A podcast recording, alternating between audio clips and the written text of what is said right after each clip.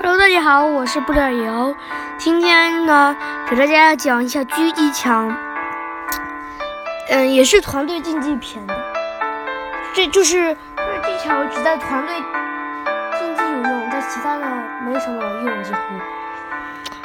第一个就是团队竞技要用探头，在团探头在团队竞技里是一个非常有作用的，因为团队竞技里面，团队竞技里面。人大多数都没有人机，所以都是普通的人，你就普通人意识都是非常高的。还有团队竞技就是一个打的，嗯，就是和预判那些没多大关系，就是凭你的钢枪和枪法。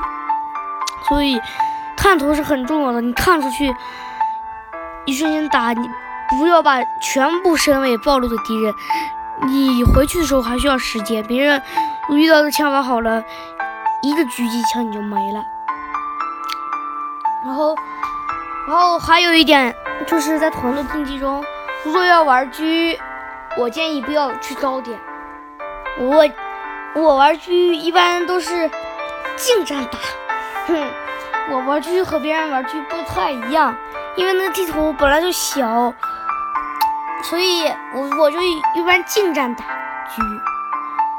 因为我用的是两把 AWM 那个配置，那样挺好用的。我现在是解锁了所有枪械，我在团队竞技里解锁了所有枪械，还嗯就是解锁了所有枪械，这样就可以随便换，这点就是非常好。等你大概到八十级大概是，或者是九十级，你就那个。那就是这样，人家就是这个等级，那就可以解锁全部枪械了。然后，嗯我一般打狙就是近战打，还有我一般打狙就是近战打一把狙装的一个三倍，一把狙装的一个四倍。尽量在团竞技里不要装八倍镜，因为开太太大了。你挪动，的时间太长，你根本就挪动不了，人家直接把你爆头。下一点就是瞬狙，瞬狙其实我就会一点点。瞬狙呢，不像你们说的，就是就是在敌人出现一瞬间，不是不像有的人说的，就是瞬狙，就是开开闭键瞄准然后就瞬狙。你就失去了瞬狙的意义，只是打的时候帅一点而已。